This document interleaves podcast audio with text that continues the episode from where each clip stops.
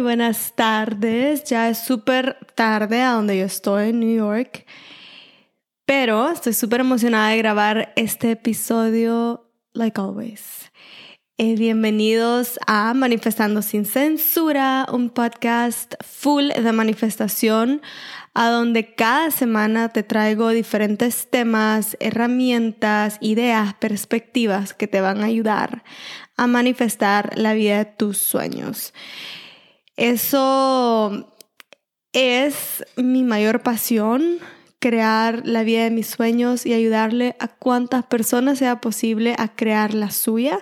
Y es un trabajo que solamente lo puedo hacer viviéndolo para poderlo enseñar súper bien. Entonces, eh, todo el tiempo estoy viviendo nuevos retos, aprendiendo nuevas cosas y creciendo y luego transmitiéndoles a ustedes este mismo crecimiento. Así que espero que si ustedes escuchan este podcast todo el tiempo, que estén creciendo, que les esté ayudando, abriéndoles la mente y las posibilidades.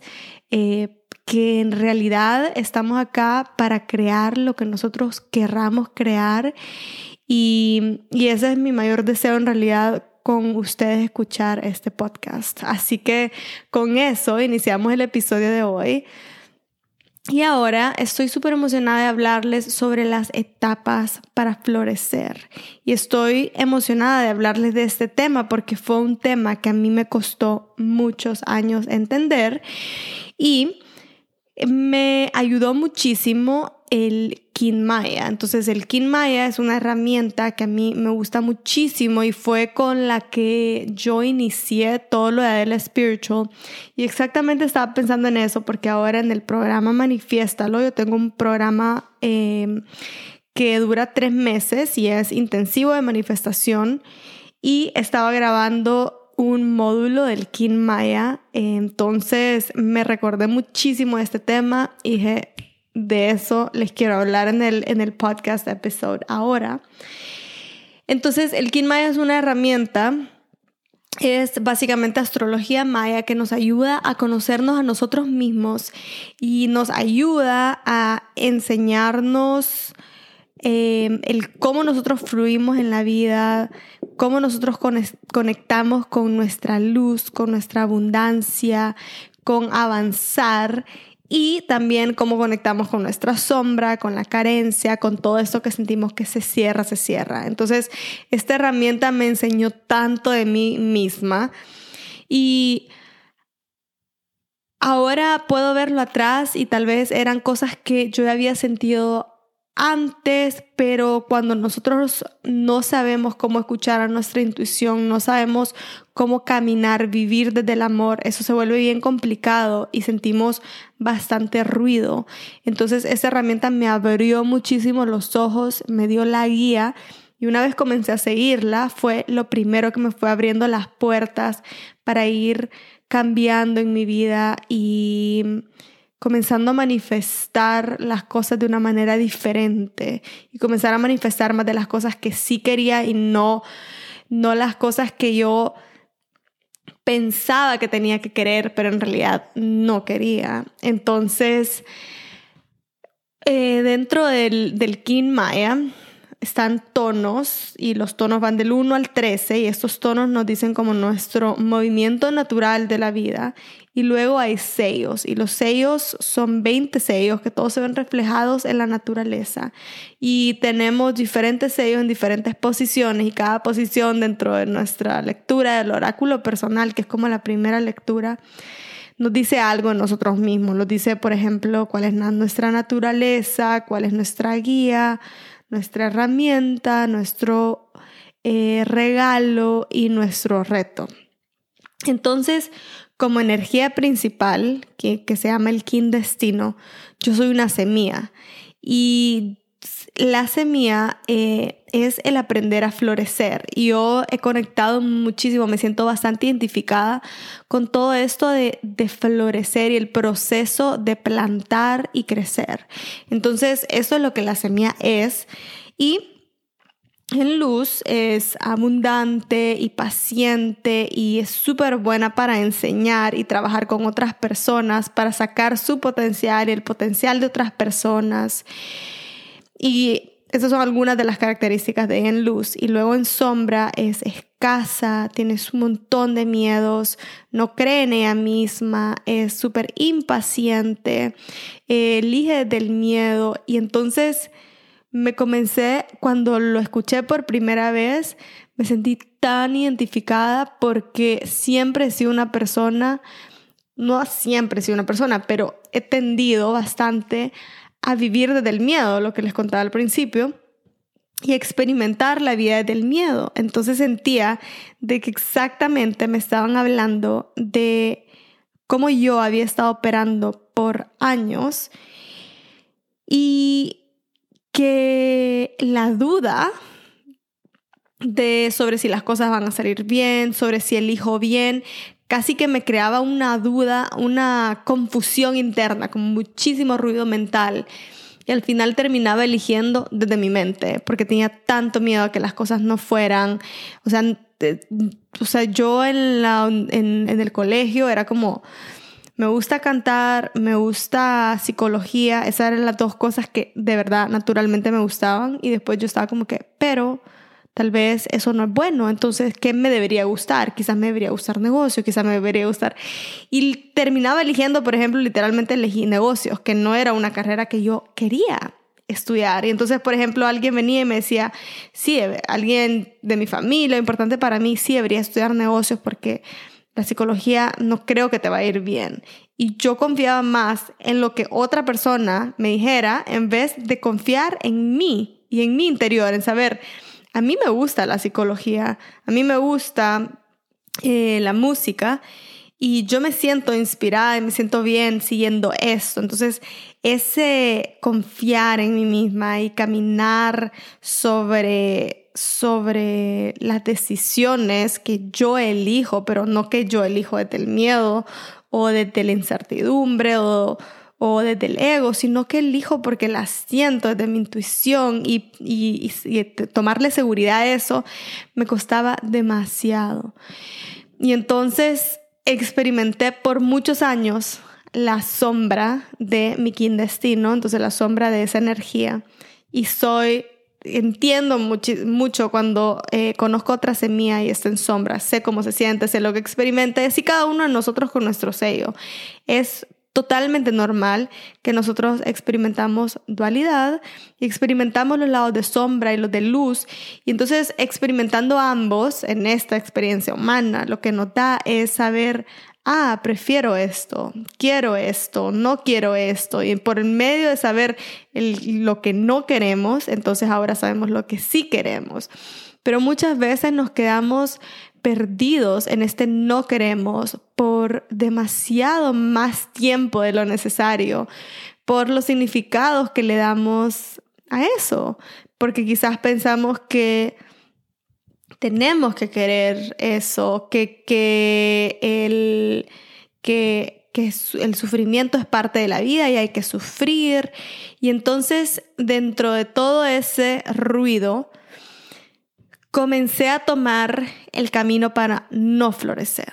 Y entonces, aunque la naturaleza de una semilla es florecer, pero en la sombra es la escasez, el no florecer. Entonces, luego ahora puedo ver súper claro cómo yo tomaba todos los pasos desde el principio.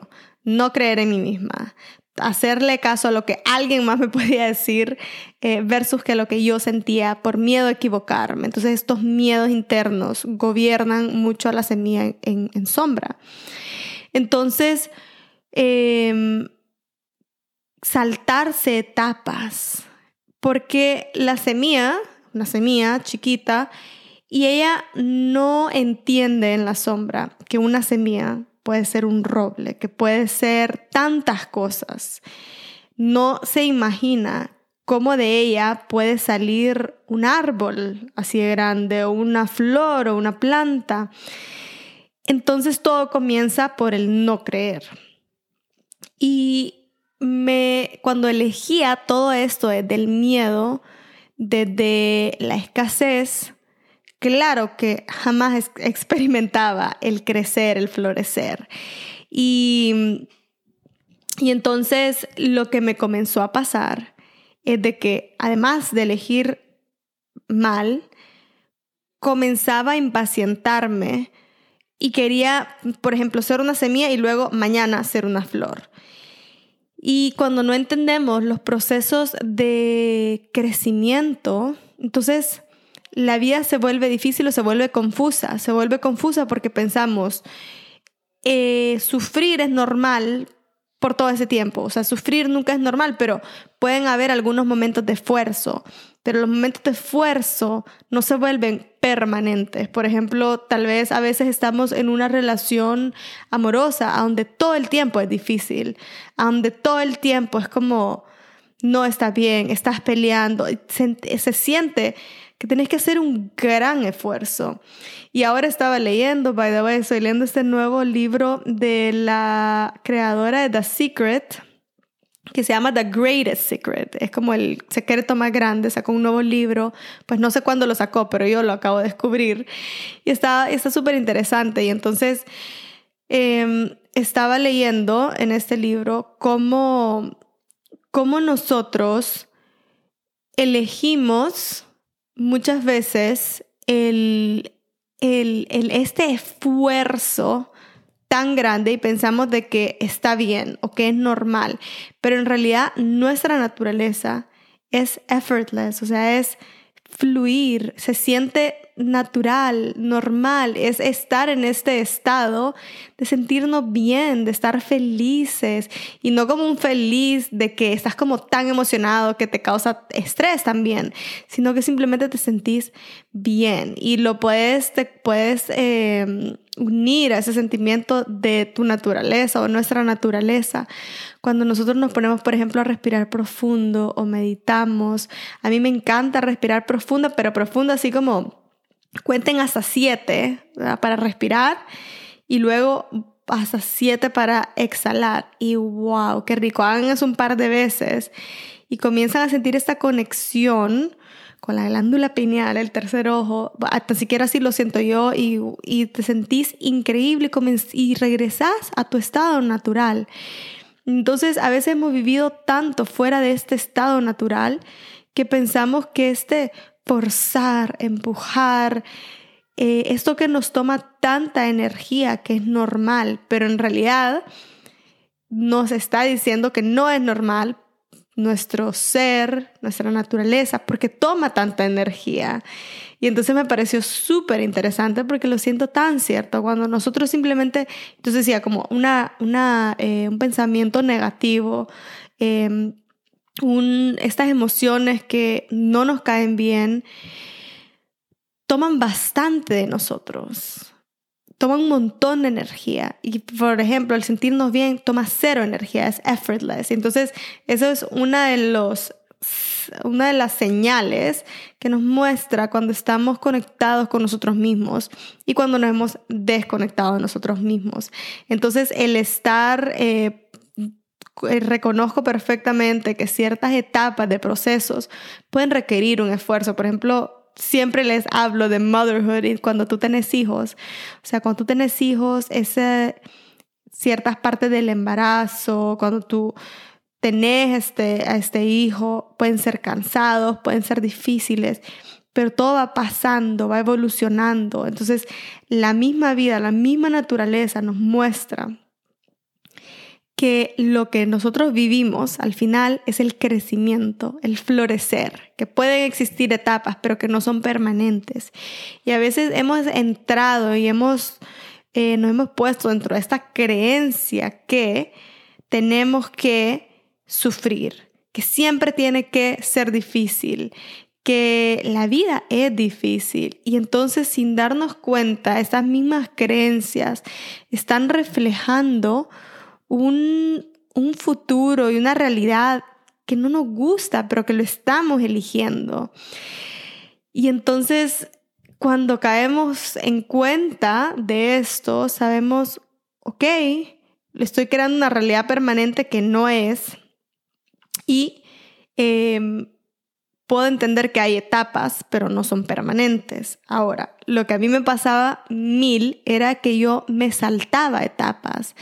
Entonces, por ejemplo, eh, comenzaba por decirles, ok, hay este nuevo negocio y eh, tenemos que crecerlo. Y entonces yo quería crecerlo solo con dinero, solo contratando a alguien.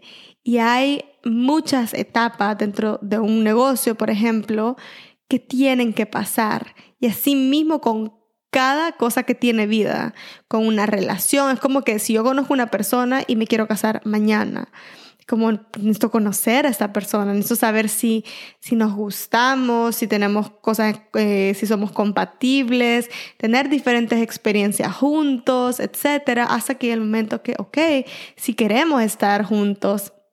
Y entonces me saltaban muchas de estas etapas, em, específicamente dentro del trabajo, y luego pude aprender de cómo esto, de cómo nunca nos estamos saltando una etapa. O sea, nosotros no formar bases fuertes, el no pasar una etapa, no es que nos la saltamos, es que vamos a tener que regresar ahí y las etapas que sigue después no va a funcionar porque no hay una base. Y esa fue una de las, de las em, como aprendizajes, de las lecciones más fuertes que yo tuve, porque cometí muchos errores por querer saltarme estas etapas y querer crecer demasiado rápido. Y entonces el saber de que cada etapa tiene algo bello, cuando tú ves un bebé, de que desde que estás embarazada, eh, desde que esta alma decide, decide hacer un contrato contigo, que vas a ser tu hijo y todo eso, o sea, cada, cada etapa tiene un propósito y es esencial. Y es tan lindo vivirlas. O sea, algunas no son lindas, como cuando vomité por tres meses seguidos, no es lindo, pero, pero tienen su algo que es especial. Y el, el vivirlas eh, nos hace que estemos preparados para la siguiente etapa. Y vemos cómo el embarazo nos va preparando para poder recibir un bebé, para poder em, amamantarlo y diferentes, y diferentes cosas. Entonces, el, el entender esto me cambió la vida demasiado. Y me entendí que para cualquier cosa que nosotros querramos florecer en nuestra vida, para cualquier cosa que nosotros querramos cosechar, lo primero es plantar bien. Lo primero es tener bases sólidas y aprender a disfrutar de estas etapas. Y entonces, cuando yo inicié Adela Spiritual, lo inicié de una manera tan diferente a partir de este aprendizaje. Y lo inicié despacio y con amor y sabiendo de que lo estaba haciendo desde, desde mi naturaleza, desde lo que me encanta hacer, de cómo me encanta eh, trabajar con personas. Y comencé con esta herramienta, en realidad comencé con el Kin Maya y luego comencé a, a trabajar con personas uno a uno. Y así las cosas fueron evolucionando de manera normal. Y am, amé y sigo amando poner el trabajo para cada etapa. Y entonces lo que comenzamos a ver es que una etapa se cierra y florece en una, en una siguiente etapa. Y florece y florece y florece. Entonces comenzamos a experimentar el crecimiento. Y puede ser algo tan básico, pero honestamente la mayoría de cosas yo siento en la vida son básicas. Y cuando nosotros no estamos experimentando este florecimiento, muchas veces nos podemos sentir súper frustrados, amargados, tristes, enojados, lo que sea y queremos, nos enfocamos solamente como en el resultado final, en lo exterior, sin darnos cuenta que lo exterior siempre nos está hablando de algo interior. Entonces, el aprender a saber qué es lo que me está hablando, qué es lo que esto me está diciendo, es esencial para entender por qué no estoy creciendo, por qué no estoy floreciendo y no ver no verlo como algo malo, como, ah, no florezco, significa que no soy suficiente, que no sirvo, que no me lo merezco, lo que sea, porque siempre te mereces, siempre sos suficiente, solo te está indicando que algo del proceso de crecimiento no está en orden. Y entonces, en vez de sentirnos como víctimas y enfocarnos solo en, ah, no soy esto, no tengo esto, es, siento que es tan life changing ir hacia adentro y entender a dónde no estoy fluyendo, a dónde no estoy viviendo. Y cuando vemos eso y ponemos el trabajo, y no me refiero al trabajo como ponemos ese trabajo exhaustivo, no, simplemente como vemos, observamos, ponemos una intención, tomamos acción,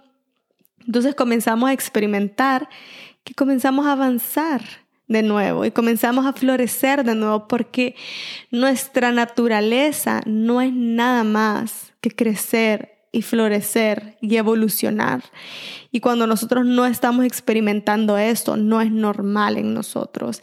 Y a veces hemos vivido por tanto tiempo con esta escasez, con este no sentirnos suficiente, no ser suficientes, que nos comenzamos a creer que la escasez es como nuestra sentencia de vida y ni nos damos cuenta cómo somos nosotros mismos que la estamos creando, pero que en el momento que nosotros querramos vivir algo diferente, lo vamos a vivir, porque nuestra naturaleza es siempre abundante porque nuestro ser es algo que nunca acaba, que es infinito, que esta es una ilusión que solamente dura un momento y que en realidad ya lo somos todo, que ya lo tenemos y para nuestras almas es demasiado cool venir y experimentar eso.